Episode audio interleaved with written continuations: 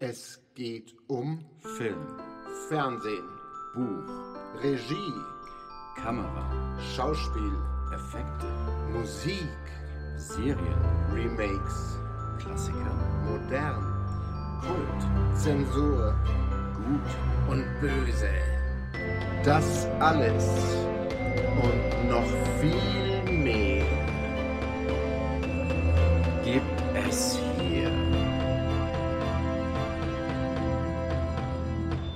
mal anschauen. Willkommen zum zweiten Teil unserer Liste unserer Top 20 Lieblingsfilme und oder Serien. Schön, dass ihr wieder da seid. Das kann entweder bedeuten, euch hat gefallen, was wir gesagt haben, oder euch ist so langweilig, dass ihr auch alles noch anhört. Wie dem auch sei, äh, willkommen bei dieser Folge. Wir fangen an. Film 11 oder Element 11 meiner Liste. Wir hatten ja in der vorigen Folge bei den ersten 10 äh, bei Carsten einen äh, Antikriegsfilm, der in Vietnam spielt. Bei mir ist der nächste Film, der kommt, auch ein Antikriegsfilm, der auch, wo Vietnam auch eine große Rolle spielt, Jetzt dachte ich, du bringst irgendwie Mission der aber nicht, Missing in Action mit der aber Chuck nicht Norris. massiv in Vietnam spielt, so zum Teil. Ein Film, der, den ich mir nicht oft anschauen kann, weil er ganz schön düster und Hm.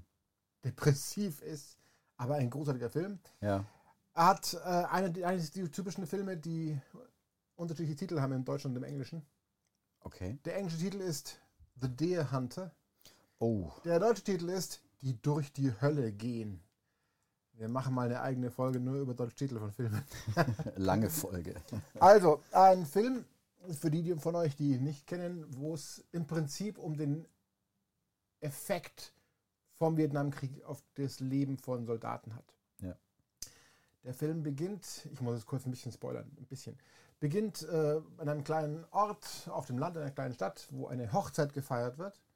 Und zwar eine Hochzeit kurz bevor dann drei Personen, die da sind, unter anderem auch der Bräutigam, nach Vietnam müssen. Zudem gehen sie noch auf die Jagd, weil sie nämlich die Hauptpersonen des Films sehr, sehr gern in der Wildnis jagen gehen. Und zwar Dehe, also einen Hirsch in dem Fall, glaube ich, den sie dann abschießen wollen. Nach der Hochzeit sind sie in Vietnam, von- wovon man gar nicht so viel sieht. Hm. Und dann kommen manche davon zurück. ähm, einer kommt relativ gut erhalten zurück, einer ist schwer verletzt und einer kommt nicht zurück, weil er da hängen bleibt. Und dann kommt der Hauptteil des Films, dass der Gesunde, der zurückgekommen ist, sich nochmal aufmacht nach dem Krieg nach Vietnam, um den anderen zu retten, soweit möglich. Wie gesagt, ein ziemlich düsterer Film, Ja. aber ein großartig gefilmter und gespielter Film, meiner Meinung nach. Er ist deprimierend, er ist traurig, er zeigt, wie krass so ein Krieg, vor allem wie der Vietnamkrieg war. Es gibt genügend Filme, die zeigen, wie krass der war. Rambo ist ein schönes Beispiel dafür, Hm. Wie der Film sich auf die Leute, die zurückkamen, ausgewirkt hat. Ja, Denn bei Rambo, Rambo geht es ja nicht um die Gewalt, es geht darum, dass ein Veteran ziemlich am Ende ist. das ist ja der Irrsinn, ja, dass, dass Rambo eigentlich für dieses Machismo steht, für die, die Gewaltspirale. Dabei ist der erste Rambo-Teil alles andere als das. Genau. Der Hunter zeigt eben auch, wie der Film, äh, wie der Film, wie der Krieg, ja, der Film zeigt, wie der Krieg Leute beschädigt oder kaputt gemacht hat. Ja, auf großartige Weise, ja. Großartig gespielt, Hauptrolle Robert De Niro. Christopher Walken, Christopher Walken ist phänomenal gut in diesem Film, wie in eigentlich so ziemlich allen Filmen. diese russische Roulette-Szene. Wir wollen nicht zu viel Nein, spoilern. nein, aber, Aber ja, das ist, es macht einen fertig, wenn man es sieht, aber es ist dermaßen packend. ja, Der Film ist so packend und hat aber auch noch so viel Message, nämlich Krieg ist scheiße. Aber sowas von intensiv. hm, Es ist für mich unglaublich. Ich äh, habe den Film noch nicht oft angeschaut. Ich schaue noch nie wirklich oft an. ja, Ich glaube, ich habe ihn bisher dreimal gesehen, seit, ich, seit es ihn gibt. Das ist nicht sehr oft. Aber er ist einfach sowas von mindestens einmal sehenswert, weil er einen einfach mitreißt.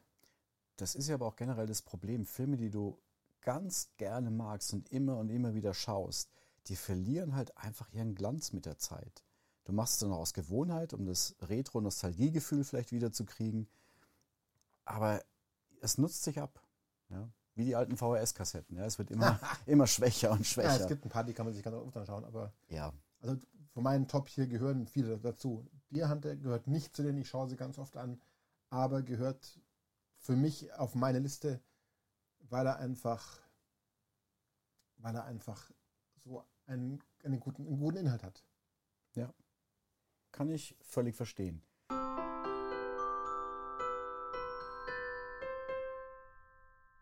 Von dieser ganz schweren Kost kommen wir jetzt mal zu einem Film, der eher fluffig wie Zuckerwatte ist. Und wir sind natürlich wieder in den 80ern. Ein Ticket für zwei.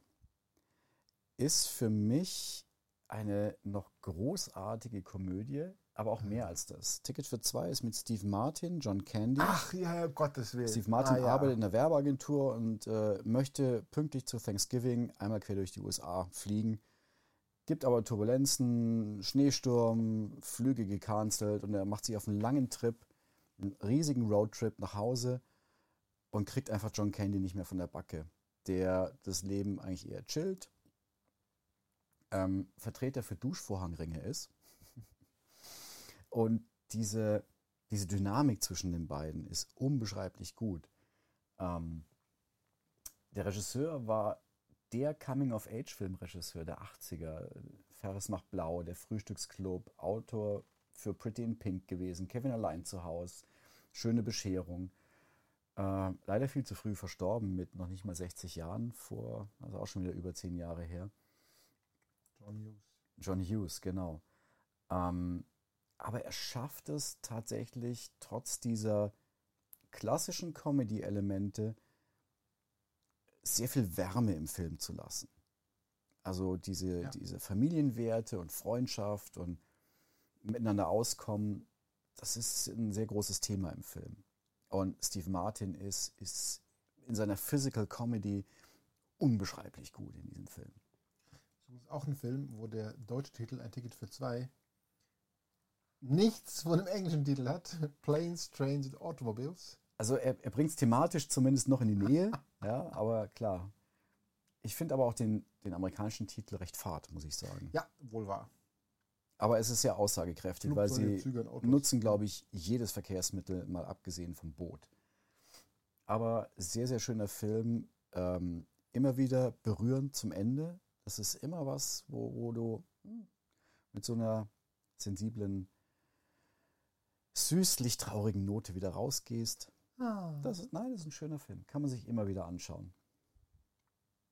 sehr schön. Ja, ist ein schöner Film. Mein nächster Film ist auch ein eher lustiger. Hat auch ein paar Krimi-Elemente mit drin, theoretisch, aber praktisch eher ein lustiger. Auch von ähm, einem Regieduo, die viele, viele, viele großartige Filme gemacht haben. Okay. Zwei Brüder. Der Film heißt The Big Lebowski Oh ja, The Dude. von den Coens. The Dude Abides. Big Lebowski ist auch ein Film, den werde ich jetzt hier nicht erklären, um was es geht, denn das kann man gar nicht verbal erklären. Nein, das kann man nicht erklären. The Big Lebowski hat eine Handlung, die spielt aber nur eine Nebenrolle. Die Hauptrolle sind einfach die Figuren, was sie tun, was sie sagen, wie sie sich verhalten. Denn die sind so großartig ausgedacht, die Figuren. Ja. Das ist, es ist unglaublich. Die sind einfach echte, sie wirken wie echte Personen. Jeder könnte so Leute treffen oder auch kennen, oder vielleicht kennt ihr so Leute. Ich kenne ich kenn keinen Dude, aber ich kenne ein paar andere, die reinpassen. Aber es ist einfach ein Film, der sehr schön gefilmt ist, sehr schön gespielt ist, großartig besetzt ist, sehr unterhaltsam ist, wenn auch ein bisschen strange. Ein bisschen, glaube ich, ist eine Untertreibung. Ich liebe ihn sehr, ich habe mir oft angeschaut, ich werde mir noch oft anschauen, weil er einfach ein Genuss ist, den, ihn zu starten und mit dem Film so mitzuschwimmen. Und auch hier ein überragender Soundtrack, der den Film komplett zusammenhält. Sehr von, von Country-artigen Einflüssen über modernen Elektropop. Also ganz, ganz schräge Mischung, aber sie funktioniert erstaunlicherweise. Funktioniert. Und Mike, die Hauptrolle, The Dude, gespielt von Jeff Bridges, ist so perfekt gespielt. Es gab da vor ein paar Jahren diesen Moment, als Jeff Bridges einen Stern in Hollywood Ja. bekommen hat. Ja. Und da gab es natürlich wie immer dann eine kleine Verleihungszeremonie, wo dann John Goodman die Rede gehalten hat und Jeff Bridges wie der Dude aufgetreten ist. Und das war so Wahnsinn. echt und es war so klar. Ach, großartig. Also ein wunderbarer Film. Und Jeff Bridges, der ja wirklich schon lange im Geschäft ist, also somit die ersten Sachen war, war das Remake von King Kong aus den 70ern, hat er die Hauptrolle gespielt. Dann Tron, Hat er nicht auch Thunderbolt und Lightfoot gemacht? So ein Krimi so abgefahren?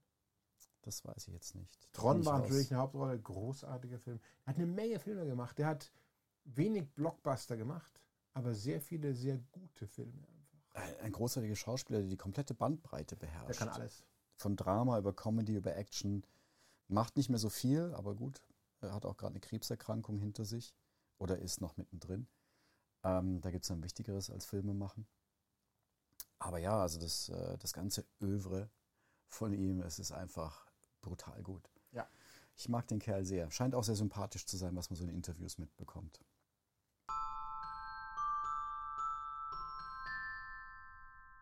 Zur Abwechslung springe ich jetzt mal nicht mehr in die 80er. Ich bin jetzt wieder ein bisschen moderner unterwegs. Nein. Wahnsinn, wir sind sogar in den 2000er Jahren. Oh. Ähm, ein Film aus einem Genre, das mich generell nie so groß interessiert hat. Der Mafia-Film. Oh. War nie so meins. Weiß nicht, hat mich nie getriggert. Ähm, und im Prinzip sind vom gleichen Regisseur hier zwei Filme, die auf dem Platz hätten sein können bei mir. Ich war mir nicht sicher, ob es der eine oder andere sein sollte. Beides Mafia-Filme, beide von Martin Scorsese. Verloren hat Goodfellas, der ein großartiger Film ist. Gewonnen hat The Departed. Der, äh, das ist ein Knaller, ich weiß nicht. Allein wenn es schon anfängt ähm, mit Shipping to Boston von den Dropkick Murphys auf dem Soundtrack und man die Intro-Bilder sieht, er legt ja eine Geschwindigkeit an den Tag, die er einfach nicht mehr ablegt. Ähm, es ist ein Remake, das kann man nicht ganz verschweigen, eines asiatischen Films, ähm, Das, der auch hervorragend ist. der auch hervorragend ist. Aber die, die US-Version ist, ist ein bisschen griffiger, finde ich. Ähm, und Scorsese hat einfach, er ist der Mann für Mafia-Filme. Es kann keiner so wie er. Ja, er ist in dem Milieu aufgewachsen, er hat auch Casino gemacht, genau. Ähm, wobei Goodfellas eigentlich lange Zeit für mich äh, das Highlight schlechthin war. Großartiges Ding, aber The Departed zeigt einfach Leonardo DiCaprio und äh, Jack Nicholson in einer brillanten Hochform. Ja. Ähm, Matt Damon ist auch mit dabei, aber der ist eigentlich im Verhältnis zu den beiden ziemlich blass. Spielt aber auch die Rolle, die er blass sein Das muss. ist die Rolle. Oder Mark Also Wahlberg. Im Original ist das, was Matt Damon spielt, auch der ja. eher farblosere. Ja, aber es ist Wahnsinn, dass du so viele Stars in einem Film hast und du, du gar nicht mehr, weil, ja, okay, dann, dann gehen halt ein paar unter ein bisschen, Ja. auch wenn es bewusst ist. Ähm, es ist ein typisches, einer ist ein Cop, einer nicht. Äh, man geht undercover und versucht, seine Identität zu verschleiern. Man darf nicht auffliegen. Und das Ganze, was hinten dran hängt, das ist äh, sehr beklemmend auch zum Teil, weil es erscheint mir realitätsnah. Ich hatte die Situation nie. Aber so kann ich mir vorstellen, dass du dann irgendwann schon Probleme kriegst, deine eigene Identität noch auf die Kette zu bringen. Dass du noch weißt, wer bist du denn jetzt eigentlich hier? Bist du der, der Polizist A oder bist du der Dieb B? Ähm, ja, war auch Oscar prämiert. Ich, äh, jetzt sage ich wahrscheinlich was Falsches. Ich glaube, er war nominiert zumindest. Ich weiß nicht, Ich ob er einen Oscar nominiert. gewonnen hatte. Müsste, hätte ich mal nachschauen sollen vorher. Ähm, aber für mich ist es auf jeden Fall ein Oscar-würdiger Film. Ähm, hat ein bisschen Länge, aber ich finde es okay. Und gerade, was ich eben schon gesagt habe, die Szene mit Nicholson und DiCaprio, die sind, boah, da, da, da knibbelst du dir die Fingernägel weg. Das ist schon sehr, sehr tense. Das ist schon alles sehr, sehr spannend gemacht. Er ist großartig. Ich finde es aber interessant, dass du ihn gleich am Anfang mit Goodfellas verglichen hast. Für mich ist Goodfellas immer noch besser. Hm. Liegt aber auch daran, glaube ich, dass ich von The Department das Hongkong-Original zuerst gesehen habe. Ja, okay. Und deswegen für mich, also Depart, ich finde ihn sehr gut, aber für mich war das halt ein Remake eines aus meiner Sicht sehr guten Hongkong-Films. Ja. Und deswegen fand ich ihn hervorragend, aber er war für mich nicht so, nicht so ein Originalwerk wie Goodfellas einfach. Verstehe ich, ja. Verstehe ich. Deswegen ist er bei mir erst Platz zwei, würde ich sagen, unter den Scorsese-Mafia-Filme. Ich tat mir auch lange Zeit sehr schwer, welchen ich jetzt nehme. Bin dann doch bei Departed gelandet, vielleicht weil er ein bisschen aktueller war vom Look her. Und ich bin ja mehr der visuelle Mensch bei den Filmen. Natürlich. Ähm, aber auch Goodfellas ist ein Brett. Aber für den war kein Platz mehr.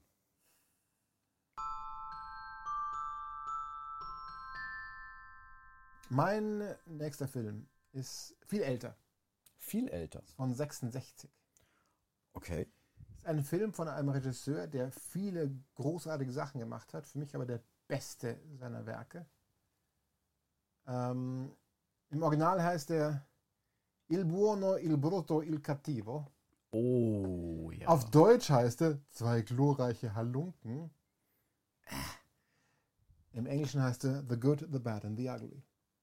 Und auch da habe ich zuerst die Musik wieder im Kopf. Ja, phänomenale Musik. Aber ein phänomenaler Film an sich, der ist, er ist sehr lang. Es gibt Ja. noch eine, eine längere Fassung seit ein paar Jahren, die aber nicht schlechter wird, weil sie länger ist. Ja. Ist eben von Sergio Leone, dem gerade erwähnten Regisseur, der viele gute Sachen gemacht hat, der aber in vielen seiner Filme sehr lange Einstellungen und sehr lange Szenen hat, wo lange nichts passiert. Das macht er aber meiner Meinung nach besser als fast jeder andere Regisseur. Ja. Beispiel, also Gegenbeispiel David Lean, wie in Hm. der letzten Folge erwähnt, Lawrence of Arabia, auch sehr lange Einstellungen. Das können nicht viele gut. Der Sergio Leone kann das fantastisch und in diesem Film ist es auch ein. Es gibt Szenen hier, wo du wirklich 10 Sekunden, 20 Sekunden, 30 Sekunden Einstellungen hast, wo einfach nichts passiert. Hm. Da ist dann ein bisschen Musik oder ein bisschen Geräusch dahinter und sonst nichts. Aber es ist packend und spannend ohne Ende. Natürlich, ähm, die drei Hauptrollen, Clint Eastwood ist danach ja nun noch viel großartiger geworden, als er damals schon war. Ja. Lee Van Cleef war in den 60ern in vielen großartigen Filmen. Ja. Eli Wallach, oder wie man, ich weiß nicht, wie man wirklich ausspricht, Eli Wallach, keine Bin mir Ahnung. da auch nicht sicher. Für mich heißt er Eli Wallach, weil der, als Teenager habe ich ihn kennengelernt, äh, den Namen. Ähm, Oh, wo hast du ihn kennengelernt? Nein, nicht persönlich kennengelernt, den Namen kennengelernt. Ähm, ist in seiner Rolle auch fantastisch und war auch damals in vielen guten Filmen. Mhm. Der Film hat eine unglaublich schlaue Handlung, finde ich. Ja. Hat großartige Charaktere, ist optisch, was für dich, Carsten, optisch phänomenal. Absolut. Und die Musik ist einfach unglaublich großartig auch. Ich finde es so schade, dass man die Dinger immer mit dem Namen Spaghetti-Western abgetan hat. Ich finde, das ist einen sehr despektierlichen Ausdruck Ja, für, für Filme, die eigentlich besser sind als ihre amerikanischen Counterparts. Das war aber aus einer Zeit, der Name aus einer Zeit, als einfach Italiener auch, ohne es böse zu meinen, Spaghettis genannt wurden. Ich weiß, ähm, ist halt schade, weil, also gerade diese, diese Spaghetti-Western finde ich meistens um Längen besser als amerikanische Western. Es gibt wenig gute amerikanische Western, finde ich Also- persönlich auch, ja. Aus neuerer Zeit gibt es sehr gute. True Grit zum Beispiel, wieder mit Jeff Bridges. Ja, auch ein Ähm, Remake. Großartig. Aber so diese alten. da gibt es ein paar gute, aber viele wenige, mittelmäßige. ja. Ja. Und ein paar der italienischen sind einfach unglaublich brillant. Und der gehört für mich dazu. Deswegen ist der in meinen Top 20.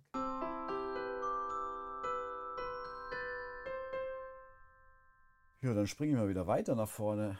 Leider mal wieder in die 80er. Ich kann es einfach nicht ändern. Ähm, ich mach's kurz, es ist einfach mein perfekter Weihnachtsfilm, wenn der Braten langsam verdaut wurde und man so halb auf der Couch hängt und dann läuft irgendwo immer Die Hard. Stirb langsam. Das ist, es ist einfach die schöne Krönung des Weihnachtsabends. Auch wenn ich ihn eigentlich nie an Weihnachten schaue, aber ich schaue ihn doch gerne immer noch regelmäßig. Ähm, das war im Prinzip der erste moderne Action-Blockbuster. Weil davor waren Actionfilme, ja, es gab eine Verfolgungsjagd, es gab Schießereien und so weiter. Aber ein Actionfilm, der, der wirklich wie, wie Werbung gedreht wird, mit, mit solchen äh, Ästhetiken, mit großen Special Effects arbeitet, mit, mit äh, Visual Effects, ähm, das war vorher einfach nicht so gegeben. Dazu kam noch eine sehr clevere Handlung, die einen kleinen Twist in sich hatte, der aber schon recht früh verraten wird, was dann aber okay war, weil ähm, die anderen Beteiligten im Film wussten es halt nicht. Und das hat den ganzen Reiz ausgemacht. Und dieses enge Setting, dass du wie in so einem Kammerstück, dass sich alles nur in diesem Hochhaus abspielt und dass Terroristen, so heißt es am Anfang, einmarschiert sind, äh, um Geiseln zu nehmen, aber eigentlich was ganz anderes vorhaben. Ähm, und Bruce Willis als John McClane der Einzige ist, der sie irgendwie noch aufhalten kann, aber gar keinen Bock drauf hat, weil es einfach der normale, der normale Typ von nebenan und nicht kein Übermensch. Das ist nämlich auch anders gewesen ab diesem Zeitpunkt. Vorher waren ja. Schwarzenegger, Stallone waren der Prototyp für Actionfilme. Groß, muskelbepackt, schmallippig, bisschen tump, aber und Bruce Willis war auch nicht gewünscht von den Produzenten. Die haben gesagt, das funktioniert Ach, nicht. Ja, Joel Silver hat da schon viel für kämpfen müssen. Ähm, es kam ihm zugute, dass ähm, die Fernsehserie, die Bruce Willis da gerade gedreht hatte, Moonlightning? Moonlightning, genau, ähm, dass die ganz gut lief und man hat es dann probiert und die Testaufnahmen waren gut. Und ich kann mir keinen anderen vorstellen, der es besser gemacht hätte, ganz Wie ehrlich. heißt Moonlighting auf Deutsch? Das Model und der Schnüffler? Ja, genau. Oh Gott. Genau. Ah, Titel. Ah. Ja, deutsche Titel, ja. Eine Aber Qual. Bruce Willis ist großartig in dem Film, aber er ist für mich nur der zweitbeste Schauspieler in dem Film. Absolut richtig. Denn Alan Rickman als der Bösewicht ist so brillant. Ja. Übrigens, das Die Hard ist ein Film, der eine weitere Doublette in unseren Listen. Wer hätte es gedacht? Er ist einfach phänomenal gut. Er ist einfach phänomenal gut. Also ja, Bruce Willis super, Alan Rickman leider vor ein paar Jahren von uns gegangen. Ja. Ist, er ist in vielen Filmen großartig gewesen, aber das ist für mich eine seiner allerbesten Rollen, weil er da einfach diesen slicken, fiesen, cleveren Bösewicht so unglaublich gut spielt. Ja, auch das war anders. Die Bösewichte in Actionfilmen waren immer diese typischen Klischees. Äh, der Bandenchef, der Mafia-Boss, was auch immer. Er hatte eigentlich ganz andere Interessen und das kriminelle Geschäft, also nebenbei, das, das musste halt einfach gemacht werden. Ja. Irgendwer muss die Drecksarbeit ja machen. So. Und er ist halt im, Auf, äh, im Aufzug, wollte ich schon sagen, im Anzug aufgetreten, ähm, kannte sich mit englischen Schneidern aus und konnte bekannte Autoren zitieren. Also ein sehr distinguierter Mensch und einfach so das, das, das Anti-Stereotyp zum normalen Gangsterboss. Ähm, auch da war es wieder lustig. Die ganzen Terroristen im Original waren ja eher deutsch geprägt. Ja, er hatten deutsche Namen und so weiter. Hans Gruber hieß er. Ja. Ähm, in der deutschen Synchro haben sie das geändert. Hieß er, hieß er Jack Gruber oder sowas. Ehrlich? Man hat ja den Bezug auf deutsche Bösewichte, Gott, das wollte man einfach nicht haben in den 80ern. Das Das ging verdrängt. nicht. Und dann hatte man das einfach abgeändert. Tat dem Film jetzt auch nicht weh, das war eigentlich Nee, relativ das halt egal. Ähm, aber ansonsten auch, auch dieser ikonische Sturz, da, da spoilert man jetzt definitiv nicht mehr. Der Bösewicht stirbt am Schluss. Mit, mit der. Genau, und äh, er hängt ja dann noch, äh, hält sich irgendwie am Wolkenkratzer und ähm, er hat ja so eine fette Armbanduhr, die symbolisch für einiges steht im Film. Ähm, und dann hatte der Regisseur John McTiernan gesagt, okay, hör zu, wir finden es cool, mach du den Sprung selber. Ja, okay, hat sich Rickman überreden lassen, passt schon, ah, es ist schon hoch, ja, ein bisschen Schiss hat er schon, aber er macht es, so auf ein Luftkissen runterfallen lassen. Okay. Und Tiernan kam dann hin, äh, als sie ihn da festgemacht hatten, hat gesagt, okay, ich zähle runter, eins, zwei, drei, das heißt darauf zählen, okay, vielleicht auch 3, 2, 1 gesagt. Wir mal, er zählt runter von 3, 2, 1 und dann lösen wir dich aus und dann fällst du runter. Also auslösen heißt, er hing an einem Drahtseil gesichert und äh, nach 1 wird das Drahtseil gekappt sozusagen und er kann den freien Fall ins Luftkissen machen. Rickman sichtlich angespannt schon, Tiernan zählt runter, 3 und das Kabel klingt aus. Es hat sich gelohnt, weil die Reaktion ist sehr authentisch. Äh, ich möchte nicht wissen, was für Flüche da nachher noch gefallen sind, nachdem er unten war. Ähm, McTiernan hat sich dann auch direkt vom Set begeben für den halben Tag. Er hat gemeint, er wollte Rickman nicht mehr begegnen in dem Moment. Es war ihm klar, dass das nicht gut ausgeht. Ähm, es gibt Millionen Anekdoten dazu. Es gibt ein sehr schönes Making-of-Buch. Äh, halb Bildband, halb äh, stark recherchierte Ach, Geschichten und Interviews. Sehr, sehr interessant. Ähm, für mich einer der großartigsten, und ja, es ist ein Weihnachtsfilm, einer der großartigsten Weihnachtsfilme. Und äh, schön ist ja auch, dass Hans Gruber noch einen Bruder hat, der in Teil 3 eine große Rolle spielt. ja, stimmt. Ach, ein schöner Film.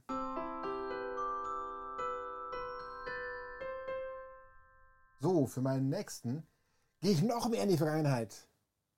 Oh, oh, Der oh. Film ist in dem Jahr, in dem wir gerade sind, 60 Jahre alt. 60 Jahre alt. Von 62. Von 1962. Äh, Wir hatten gerade vorhin das Thema Western. Es ist kein Western, aber die Okay. Hauptfigur ist ein Schauspieler, der mit Western bekannt wurde.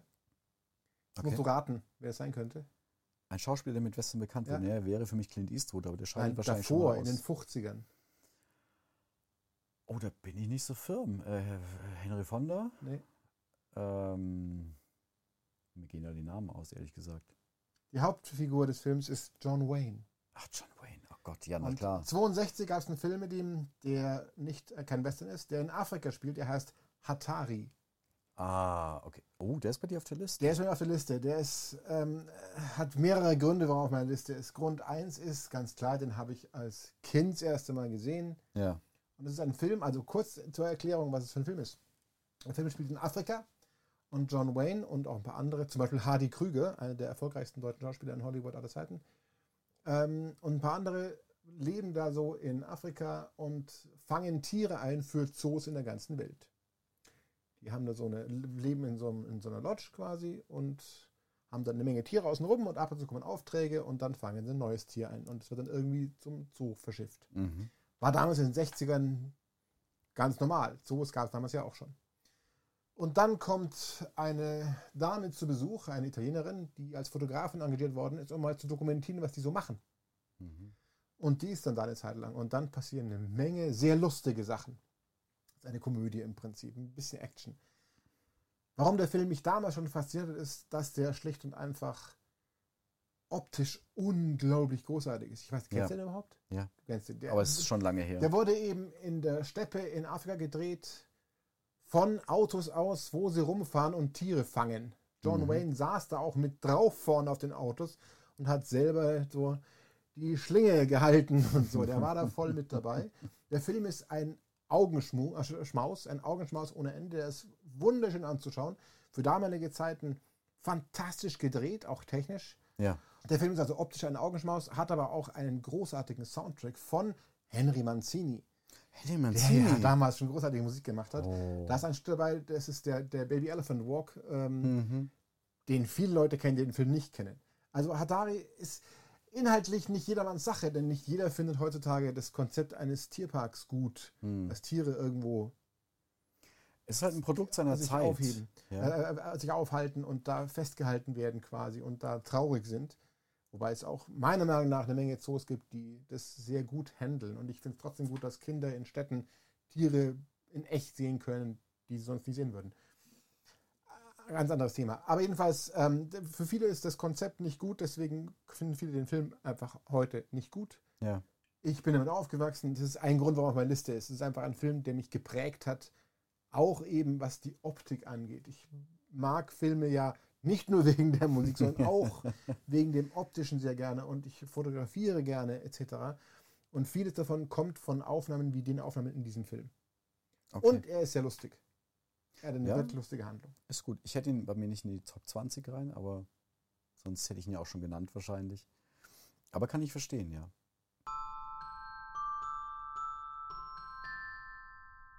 Okay, gehen wir zur Abwechslung mal bei mir nicht in die 80er. Das ist auch schon ein sehr dankbares Thema.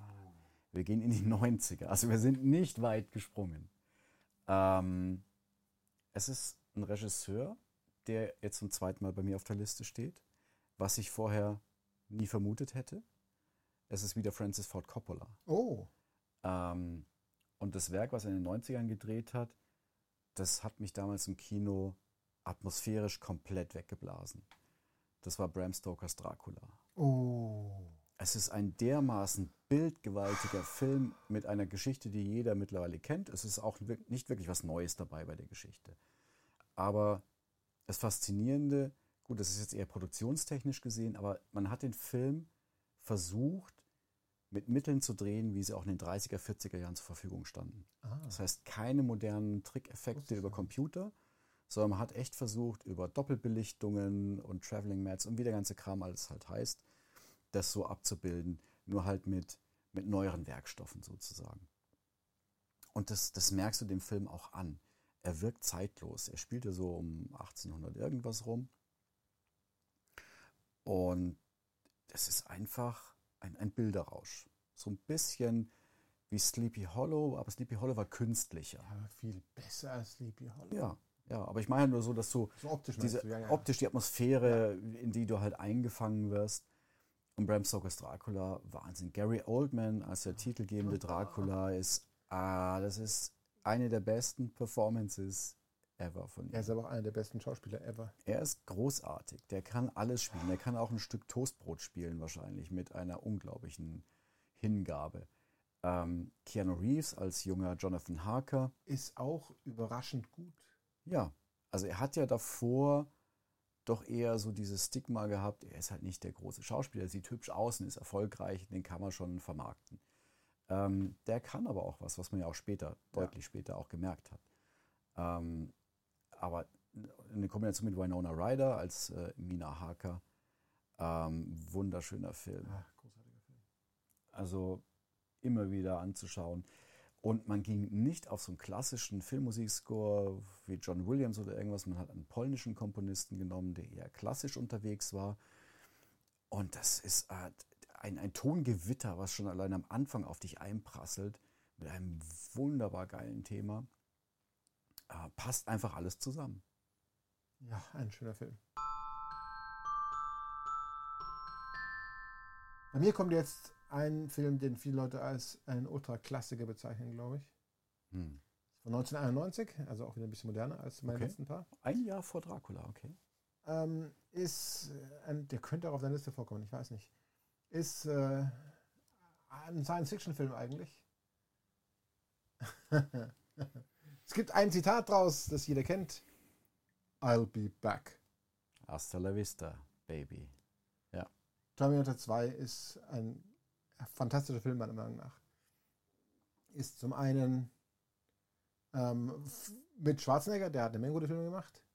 Zum anderen von Cameron, der sehr viele gute Filme gemacht hat. Ich habe ja auf der, auf der Liste, meine 20-Liste ist es der einzige Cameron-Film. Aber ich, ich habe auch zwischen ihm und Abyss geschwankt, muss ich zugeben. Aber irgendwie fand ich Terminator 2 dann doch noch besser. Hm.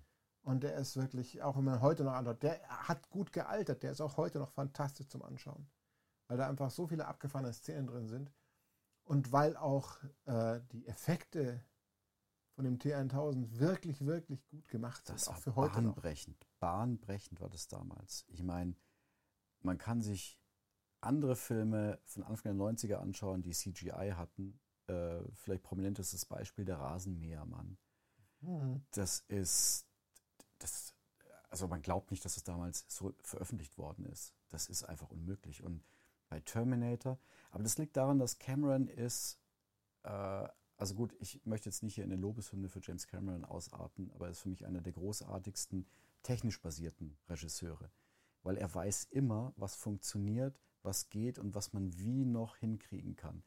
Der nimmt gerade was Special Effects angeht, jede Trickart, die möglich ist. Hauptsache, um den Effekt zu erreichen. Sei es die Rückprojektion, sei es CGI, sei es Modelle, äh, Forced Perspective, da geht alles. Ähm, auch bei Terminator waren so ein paar Tricks dabei, wo du denkst, ja, das ist eigentlich total simpel gemacht. Es gibt eine Szene, in der sie aus dem Kopf des Terminators den kaputten Chip rausmachen wollen. Sowas in der Art. Und man sieht sie im Spiegel. Das Problem war halt damals, wie willst du mit der Kamera hinter Schwarzeneggers Kopf hin und her fahren, ohne die Kamera selber im Spiegel zu sehen? Es war ganz einfach. Es gab keinen Spiegel. Das Zimmer war auf der Gegenseite spiegelverkehrt aufgebaut. Die Figuren, die den Rücken zur Kamera hatten, das waren Doubles. Und die, die man dann quasi im Spiegel von vorne gesehen hat, das waren die richtigen Schauspieler. Und es kam dann sehr, sehr gut, dass äh, Linda Hamilton, die Hauptdarstellerin, eine Zwillingsschwester hatte, die ihr wie aus dem Gesicht geschnitten war, die sie dann gedoubelt hat. Also besser jetzt nicht kommen können. Großartiger Film.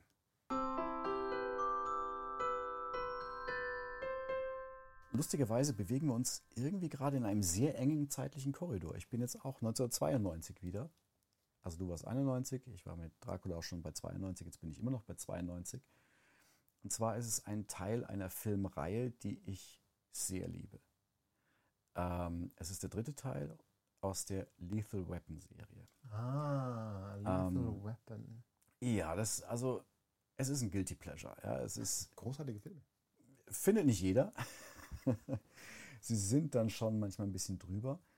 Aber die Reihe lebt von der Dynamik zwischen Danny Glover und Mel Gibson. Dieses, der, der, der Inbegriff des Buddy-Movies, finde ich, ist Lethal Weapon. Ähm, dabei hat die Serie schon eine ganz schöne Transformation hinter sich. Also der erste Teil war unglaublich düster mit den ganzen Suizidgedanken von Mel Gibsons Charakter in dem Film. Ähm, es war alles düster gefilmt, nur wenn es um die Bösen ging, war es plötzlich Sonnenschein und alles. Ne? Äh, auch wieder geschrieben von Shane Black, den ich ja auch schon mal auf der Liste hatte. Ähm, großartiges Action-Kino. Der zweite Teil war, wie vorhin schon angesagt, ja, fast das gleiche, nur größer, schöner, besser. Der dritte Teil ging in eine leicht andere Richtung. Da hat man versucht, es familienfreundlicher zu machen und mehr mit Comedy zu arbeiten. Großartig durch den schon in, in Teil 2 etablierten Joe Pesci als äh, Kronzeugen, der geschützt werden muss Der so anstrengend ist. der Oh Gott, unglaublich anstrengend ist. Man hofft immer, dass er mal einen aufs Maul kriegt. Ähm, und der die beiden Protagonisten auch unglaublich nervt, aber ihnen dann doch irgendwie hilft und es entwickelt so, so eine kleine Freundschaft zwischen den dreien. Und das ist im, das, gipfelt im dritten Teil, wo dann noch ein Love Interest dazu kommt, Renee Russo als Frau, die Mel Gibson cool findet, aber sie mindestens genauso tough und arschig Oh ist ja. wie er und das, äh, das reibt sich dann doch sehr. Ähm, super geschrieben, die Pointen immer im richtigen Timing, coole Actionsequenzen. Ähm, ja, also den habe ich mir, ich glaube, zweimal direkt hintereinander im Kino angeschaut, weil ich ihn so cool fand. Und äh, das Videotape war, das habe ich mir das Original-Videotape gekauft damals, eine VHS gekauft, das war damals schon sehr teuer. Aber es war egal und dann habe ich den in der Woche, glaube ich, zwei, dreimal angeschaut. Heute kann ich ihn nicht mehr so oft sehen, aber ich weiß, dass der immer einen Platz in meinem Herzen haben wird. Ist ein sehr guter. Ich finde die ganze Trilogie sehr gut. Wow.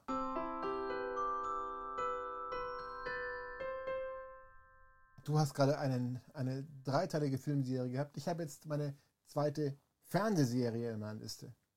Okay, jetzt bin ich gespannt. Es ist eine Fernsehserie, die nicht jeder mag wahrscheinlich, die ich seit vielen Jahren sehr gerne sehe, die es auch jetzt noch gibt momentan. Also gibt heißt, sie wird noch Die ausgestrahlt wird noch oder? weiter, nächste, weiter Woche, produziert? nächste Woche kommt die erste Folge der 20. Staffel. Okay, die Simpsons sind es damit schon mal nicht. Nein, es ist eine Serie, die, die sich da nennt NCIS. Naval Criminal, Wow. in, Naval Crim Criminal Investigative Service. Okay. Eine Fernsehserie, für die, die es nicht kennen, was viele sein werden. Da geht es um ein Ermittlerteam, die halt bei der, für die Navy arbeiten und die äh, Verbrechen auflösen äh, wollen, äh, die irgendwo bei der Navy passieren, dass irgendwie äh, Navy-Soldat stirbt oder dass irgendwas geklaut hat oder wie auch immer. Das ist eine Serie, die ist eben jetzt, ähm, wir sind gerade hier im September 2022, die nächste Woche in die 20. Season startet, die ich seit vielen, vielen, vielen, vielen Jahren anschaue und sehr schätze, die auch nach wie vor in den USA sehr erfolgreich ist und die nicht davon lebt, dass sie die besten Stories hat, wobei viele der Stories gut sind, sondern die davon lebt, dass sie wirklich gut geschrieben und auch gut gespielt ist und dass Ja. die Figuren, die da vorkommen, ähm, sehr viele langfristige Arcs haben, die sich über die ganze Staffel oder über mehrere Staffeln sogar hinziehen. Sie sind halt glaubhaft und sympathisch. Die sind glaubhaft, sympathisch und das sind halt einfach Hintergrundgeschichten, die nicht aus den Fingern gesogen und her- hergezaubert wirken, sondern die einfach im Leben dieser Menschen passieren, Ja. quasi. Und das ist so gut zusammen arrangiert, dass es für mich großartig funktioniert. Und auch für viele, viele Fernsehzuschauer in vielen Ländern sehr gut funktioniert. Und so wird es nicht noch weitergeben. Es gibt auch Ablegeserien davon. Es gibt seit vielen Jahren NCIS Los Angeles und es gab ein paar Jahre NCIS New Orleans. Und es gibt seit letzten oder vorletzten Jahr NCIS Hawaii. Hm. Und auch das läuft alles gut, wobei sie in New Orleans irgendwie zugemacht haben vor zwei Jahren, warum auch immer. Aber die Originalserie ist die erfolgreichste und äh, aus meiner Sicht wird es hoffentlich lange bleiben, weil ich sie gern noch lange anschauen möchte. Verstehe ich. Also die ersten Staffeln habe ich auch mit Begeisterung immer geschaut. Ich kann, irgendwann bin ich halt einfach raus aus solchen Serien, wenn sie zu viele Staffeln haben. Das ist, dann ist es mir zu repetitiv. Was genau das ist da eben nicht der Fall, meiner Meinung nach. Ich- ich, ja, ich, ich vergleiche es gerne mit einer Serie wie Grey's Anatomy, Ja. wo die Hauptpersonen immer noch die gleichen sind. Hm. Bei NCS gibt es genau eine Figur, die seit der ersten Staffel dabei ist. Alle anderen wurden auch irgendwann ersetzt oder sind einfach aus irgendwelchen Gründen Verstorben. raus. Ein paar sind gestorben, ein paar sind einfach aus irgendwelchen Gründen ausgestiegen. Und es hat sich entwickelt wie im echten Leben zum Teil. Ja. Und das finde ich halt auch sehr schön. Also da ist eben nichts, aus meiner Sicht, als Fan, na gut, nichts repetitiv dabei. Ja, bei mir ist wahrscheinlich aber auch, was noch mit reinspielt, dass die Zeit immer knapper wird, irgendwas zu schauen und dann fehlt mir die Muße, so eine Serie mit so vielen Staffeln zu verfolgen, weil ich dann doch lieber mal wieder was Frisches sehen möchte. Ja, Also ohne jetzt die Serie abzuwerten, weil sie ist gut. Ja, und das, äh, der Erfolg gibt ihr auch recht. Ähm, ja, aber schön ausgewählt.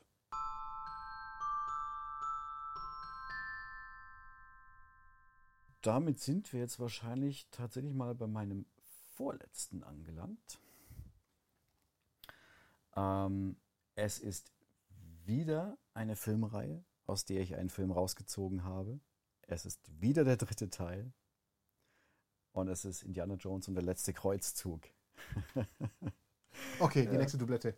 Die nächste Doublette. Okay, aber es sind erstaunlich wenige, finde ich. Ja, richtig. Ähm, es ist, viele sagen, der dritte Teil ist jetzt nicht der beste. Es gab gerade erst ein Interview mit Quentin Tarantino, der meinte, der vierte Teil war gar nicht so schlecht, für ihn ist der dritte der langweiligste. Ähm, Quentin Tarantino in allen Ehren, aber das teile ich jetzt nicht. Wobei ich den vierten auch ganz gut finde. Oh, die Diskussion sollten wir jetzt hier nicht ausführen. das, das endet böse. Ähm, nee, Spaß beiseite. Also der dritte Teil, ich mag alle drei.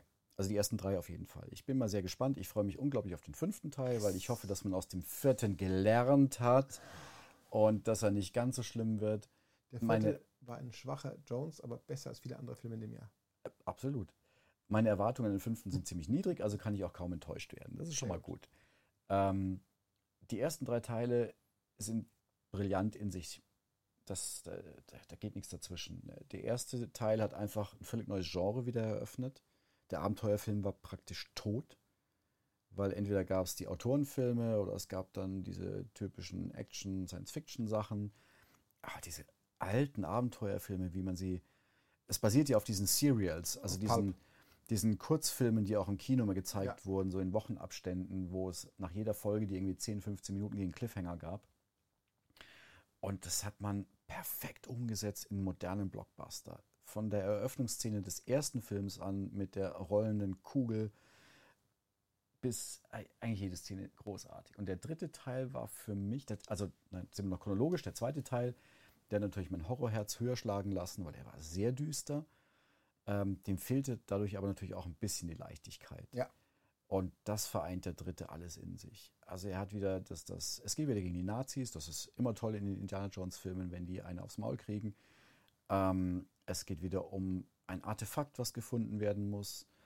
Ähm, großartig besetzt mit Indiana Jones Vater, Henry Jones, äh, Sean Connery. Ähm, die Gags sind gut, die Action ist brutal gut. Äh, es ist ein, ja, das, das ist ein Blockbuster, der auch nach Jahrzehnten immer noch super funktioniert und der ist jetzt mittlerweile auch schon bald 35 Jahre alt. Aber er hat sehr gut gealtert, sagen wir mal so. Also er, er ist auch auf meiner Liste, er ist auch mein Lieblingsfilm der Indiana Jones-Reihe und Ja. ich liebe ja alles Indiana Jones. Ja, Für mich ist Indiana Jones wichtiger als Star Wars, ja, weil es einfach insgesamt für mich schöner funktioniert. Also bei mir weiß ich warum auch, weil ich meine, ähm, ich habe es bewusster im Kino mitbekommen, weil sie einfach später als die Star Wars-Filme waren. Also den dritten habe ich auf jeden Fall im Kino gesehen, äh, der, für den zweiten, da hätte ich nicht rein dürfen. Ähm, aber ja, das war halt, ja, war prägend. Und ja, ich finde eben auch von den bisherigen vier den dritten, den besten, weil eben auch wie bei allen anderen Filmen vorher auch schon das Gesamtpaket, das Arrangement so perfekt funktioniert. Und du kannst den Film von vorn bis hinten zitieren, wie sie dann von diesem Zeppelin mit dem angedockten Flugzeug äh, flüchten. Und Indiana Jones löst die Verriegelung, dass das Flugzeug davon weg kann. Und sein Vater meint, ich wusste gar nicht, dass du ein Flugzeug fliegen kannst. Und er antwortet ganz trocken, fliegen, ja. Landen, nein. also, großartiger Film, großartig ja. gedreht und besetzt und alles. Der Film ist für mich phänomenal.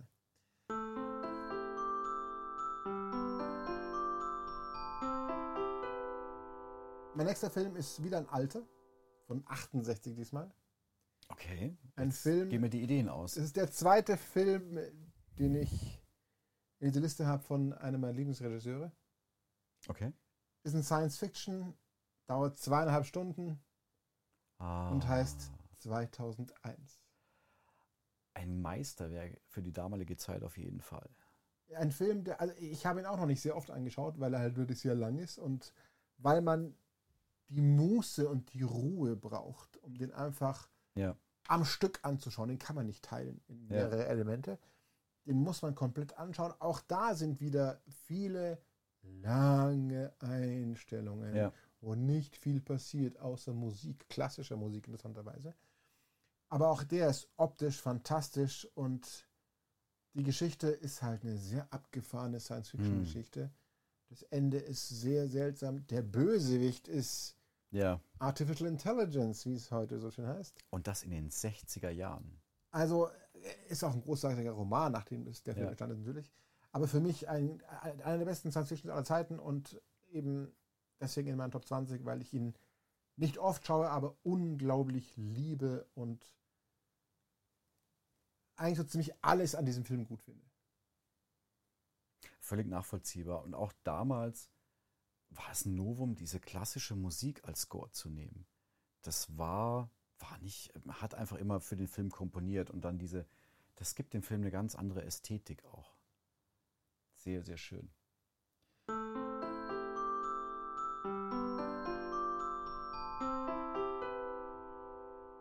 Meinem letzten Film springen wir jetzt von 68 zu 86. Ach, gut. Schon. Ähm, von, also es gibt im Prinzip zwei Regisseure, die mich geprägt haben. Das eine war Steven Spielberg und dann später James Cameron. Ähm, die Frage war, was bei mir noch den letzten Platz belegt. Und 86 war, ich sage jetzt mal übertrieben, die Geburt eines neuen Subgenres. Der Action-Sci-Fi-Film. Und zwar Aliens.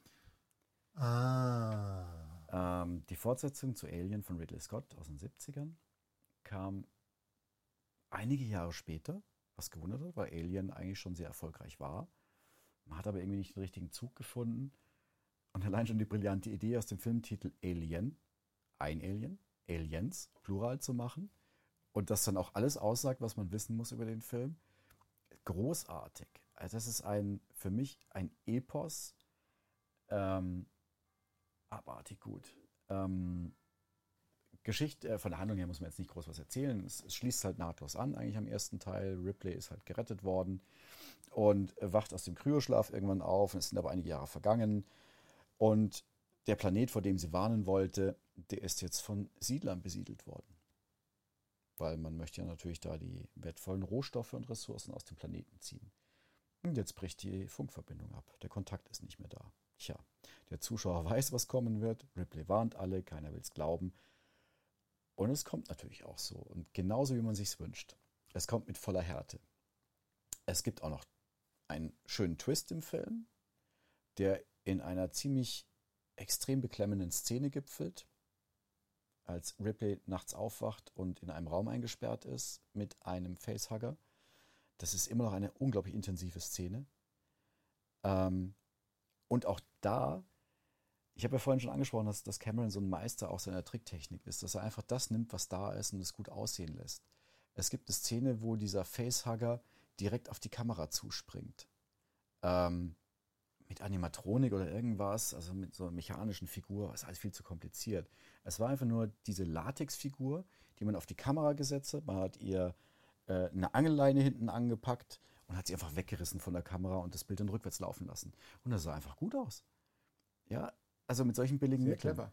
Und natürlich waren andere Effekte da, die sauteuer waren und was auch immer, aber die Mischung hat es ausgemacht. Also Cameron hat mit fast jedem seiner Filme Meilensteine gesetzt.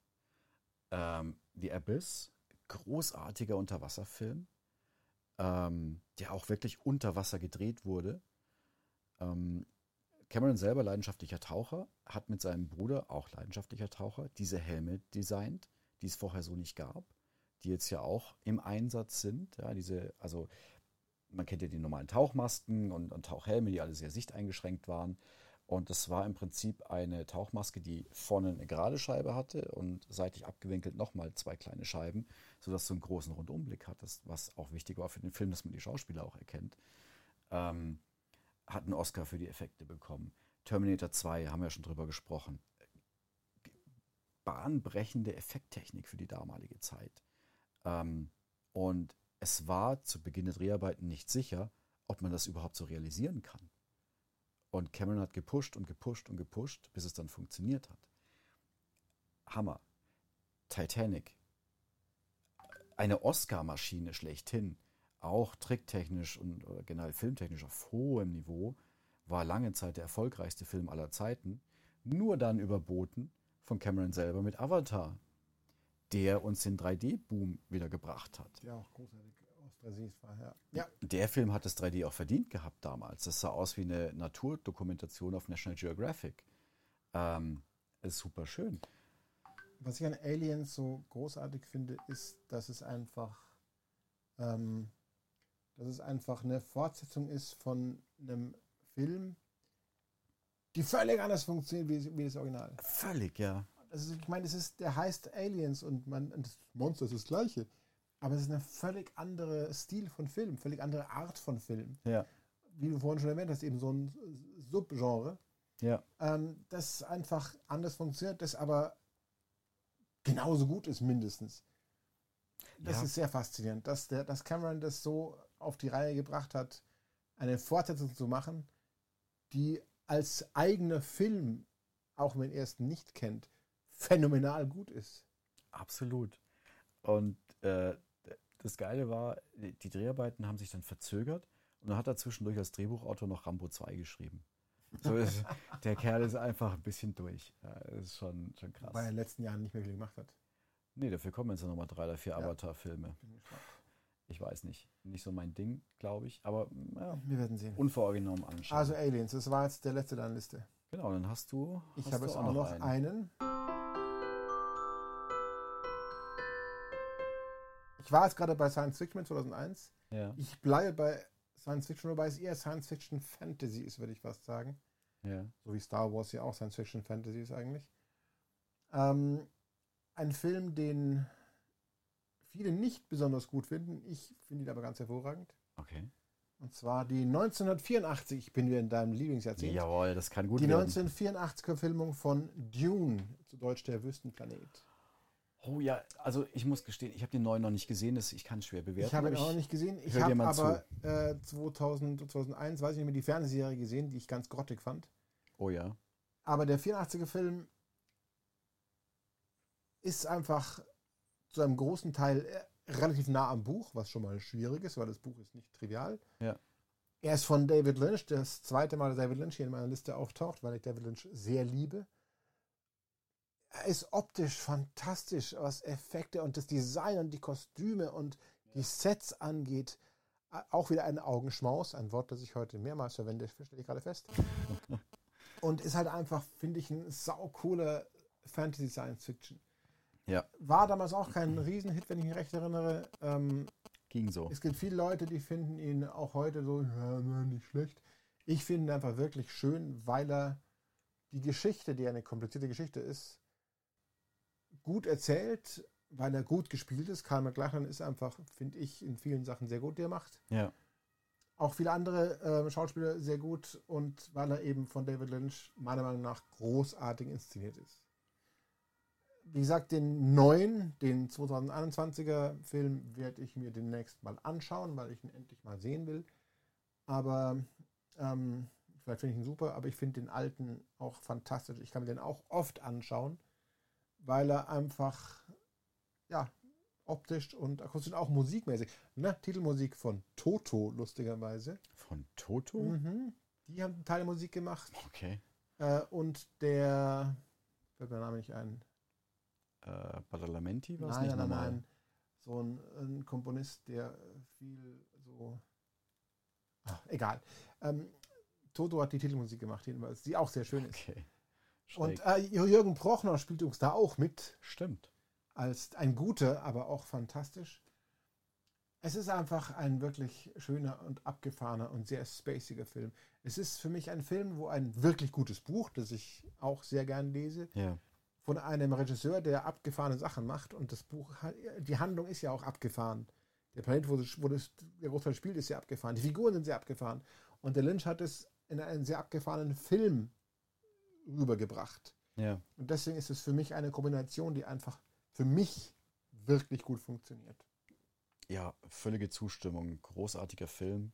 Ich meine, der neue wird auch schön sein, nehme ich mal an. Dennis Villeneuve hat zwei großartige Science-Fiction-Filme schon gebracht. Arrival und den neuen Blade Runner. Äh, ich ihm das zu, dass er aus Dune auch ein Meisterwerk gemacht hat. Man hat auch nur Gutes Aber- gelesen und gehört. Der Lynch-Film bleibt trotzdem in meinem Herzen. Der ist einfach immer noch gut.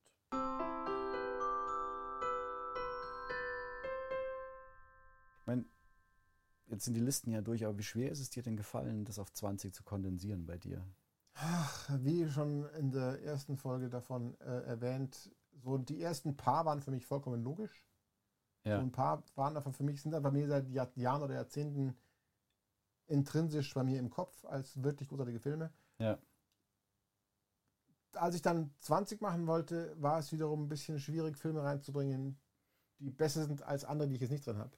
Hm. Weil äh, so die ersten 5, 6, 7 waren für mich so die Creme de la Creme und danach gibt es viele andere gute und wo ich halt dann so, so viele jetzt rausfiltern wollte, dass es insgesamt 20 werden und eben auch mit zwei Fernsehserien. Und ich meine, ich hatte ja auch in Indiana Jones Teil 3 mit drin, Ja. der Teil 3 einer Serie ist. Ja. Und ähm, Terminator 2, Teil 2 einer Serie, die inzwischen nicht mehr so gut ist, finde ich. Äh, Die Hard hatte ich auch mit drin als Teil 1 einer Serie von Filmen. Es gibt gute Filmserien, die aber für mich Highlights haben. Ja. Ich habe zwei Fernsehserien drin, die ich beide sehr liebe. Eine, die es nur in Episodenstaffeln gab, also bisher drei Stück. Ja. Und eine, die es schon seit 20 Jahren gibt. Ansonsten, ja, also es war eigentlich nicht schwer, immer noch welche zu finden, die ich auch fantastisch Ja, finde. ich habe ständig Filme wieder rein und wieder raus und nochmal, ah, da war doch der noch und dann, ich meine, es sind so viele Sachen, die mir auch im Herzen liegen, rausgeflogen. Event Horizon, für mich auch ein großartiger Ah, ja. Science-Fiction-Horror. Die Goonies hätte ich gerne noch drin gesehen, weil das ist auch so, so ein Kindheitsding. Jurassic Park, Soldat James Ryan, das sind einfach Sachen, die wirklich gut waren. Aber gut, so ist es halt nun Ich mal. habe sehr wenig neue Filme drin. Mein neuester war eben Inception, der auch schon wieder ein paar Jahre alt ist. Das ist aber eigentlich eher ein trauriges Zeichen. Oder sind wir einfach so in der Vergangenheit verhaftet? Ich glaube, dass. Also zum einen liegt es daran, dass ich in den letzten Jahren wenig Möglichkeit hatte, ins Kino zu gehen. Es gab schon viele gute Filme, aber das Kino in den letzten fünf, sechs, sieben Jahren ist ganz massiv von Serien wie Marvel Universe belegt. Es gab eine Menge gute Filme in den letzten Jahren, aber die meisten davon habe ich erst nie im Kino gesehen. Hm. Und zweitens, wenige, die sich bei mir so eingebrannt haben, dass ich mir denke, oh, den, also den liebe ich sehr. Inception ist der letzte, den ich gesehen habe, der, der so hängen geblieben ist bei mir. Das liegt aber auch daran, dass ich viele coole Filme gar nicht gesehen habe. Ja. Ja, da gab es noch eine schöne Statistik äh, im Vergleich. Die 80er Jahre, 90er Jahre, Nuller Jahre. Die zehn erfolgreichsten Filme des Jahres. In den 80ern waren es nur originäre Stoffe. Wirklich nur, was fürs Kino geschrieben wurde. In den 90ern kamen dann so Buchverfilmungen und ein paar Fortsetzungen dazu. Und es war so 50-50 noch mit originären Stoffen. In den Nullerjahren war kein einziger originärer Film mehr dabei. Entweder waren es Comic-Verfilmungen, äh, Reboots, Remakes, Sequels oder was auch Leuern? immer. Avatar war doch auch was Originäres. Also nur so als Frage. Ich weiß gar nicht, von wann Avatar ist allerdings. Wann war denn Avatar? Oder ist der von den 10er Jahren vielleicht schon? Das lässt sich rausfinden. Ah, 2009. Ja, okay, gut. Aber du hast schon recht. Äh, es ist äh, mehr und mehr dahin gegangen, dass es, es gibt haufenweise Remakes und Remakes von Remakes und Reboot von irgendwelchen Sachen. Also auch da ist wiederum das Thema Comic- und Superheldenverfilmung ganz krass. Ich meine, Hm. wenn man sich anschaut, ähm, Spider-Man, sind wir jetzt gerade bei der dritten Iteration. Und das ist noch nicht lange her im Prinzip, wenn man so Natürlich sieht. nicht. Ja, aber ich verstehe natürlich die Studios auch. Filme werden immer teurer und teurer und teurer. Ja, also so die 200 Millionen Grenze sind für die mega fetten Blockbuster schon durchaus drin. Und das sind die Produktionskosten. Beim Marketing rechnest du ja eigentlich nochmal die komplette Summe obendrauf. Und dann bist du bald bei einer halben Milliarde. Das musst du ja auch irgendwie wieder reinkriegen. Und dass dann da die Angst ist, Neues, Unverbrauchtes auszuprobieren, verstehe ich. Macht aber alles so ein bisschen, alles mainstreamiger mittlerweile. Es gibt interessante Filme in den relativ modernen Streaming-Medien natürlich. Ja. Da gibt es zum einen gute Serien, sehr gute Serien zum Teil. Ähm, aber keine, die ich jetzt in meinen Top 20 bisher hätte. Weil es ist auch so ein Punkt, wir sind jetzt Hm. in einem Alter, wo halt viele historischen Sachen für uns sehr gut ist. Und es gibt viel neues, gutes Zeug. Aber das ist für uns nicht besser in unseren Köpfen, als was wir schon von damals kennen. Ja. Wenn jetzt irgendjemand, der 20 ist, einen meiner Filme sieht und einen der letzten fünf Jahre Filme, die fantastisch sind, wird er vielleicht den neueren besser finden, weil er zu den Filmen aus den 80er, 90ern ganz andere, also keine Erinnerung daran hat, dass die rauskamen. Insofern glaube ich schon, dass unsere subjektive Historie da eine Rolle spielt, aber es ist wirklich so, dass es weniger originäre, ganz frisch erfundene Geschichten gibt, die im Kino kommen. Ja, wie du schon gesagt hast, es macht natürlich viel aus, mit was ich aufwachse. Ja, wenn Menschen jetzt mit Phantom Menace, also Star Wars Episode 1 aufgewachsen sind, sind da manche doch sehr dazu geneigt, die besser zu finden als die alten Trilogien, äh, die alte Trilogie. Was ich persönlich jetzt überhaupt nicht nachvollziehen kann, aber gut, so ist es dann halt mal. Ähm, heißt nicht, dass wir, also zumindest für mich kann ich sagen, nicht immer noch Spaß am Kino, an Filmen, an, an Serien Natürlich. habe. Äh, definitiv. Ähm, es wird halt nur immer schwieriger, neue Meilensteine für sich zu entdecken. Also der, der letzte, der mich wirklich so wirklich weggerissen hat, also auf einer hohen Ebene, war Inception. Und das ist leider schon eine ganze Weile wieder her. Ja. Ja, aber es war, war ein spannender Ausflug und äh, ich glaube, es verdeutlicht ganz gut, wie wir beide filmtechnisch so ticken. Ähm, Das glaube ich auch. man kann es ganz gut einschätzen. Heißt jetzt nicht, dass wir nicht auch mal einen Arthouse-Film gerne schauen. Ja, gibt's auch. Er muss halt gut sein. Mit vielen Explosionen. Eher selten. Nein, gibt's auch. Aber das sind dann selten die Filme, die halt wahnsinnig im Gedächtnis bleiben. Ähm, aber das soll jetzt auch nicht wertend sein. Jeder hat seinen eigenen Filmgeschmack. Ich meine, vielleicht können wir die eine oder andere Nuance noch bereichern mit manchen Tipps oder was auch immer. Wir reden gerne drüber. Ähm, hören auch gerne Feedback von euch, äh, wenn ihr irgendwelche Thementipps habt oder wenn ihr mit unseren Auflistungen nicht zufrieden seid oder sehr zufrieden seid, könnt ihr gerne dann auch kommentieren. Das nächste Thema halten wir mal noch offen.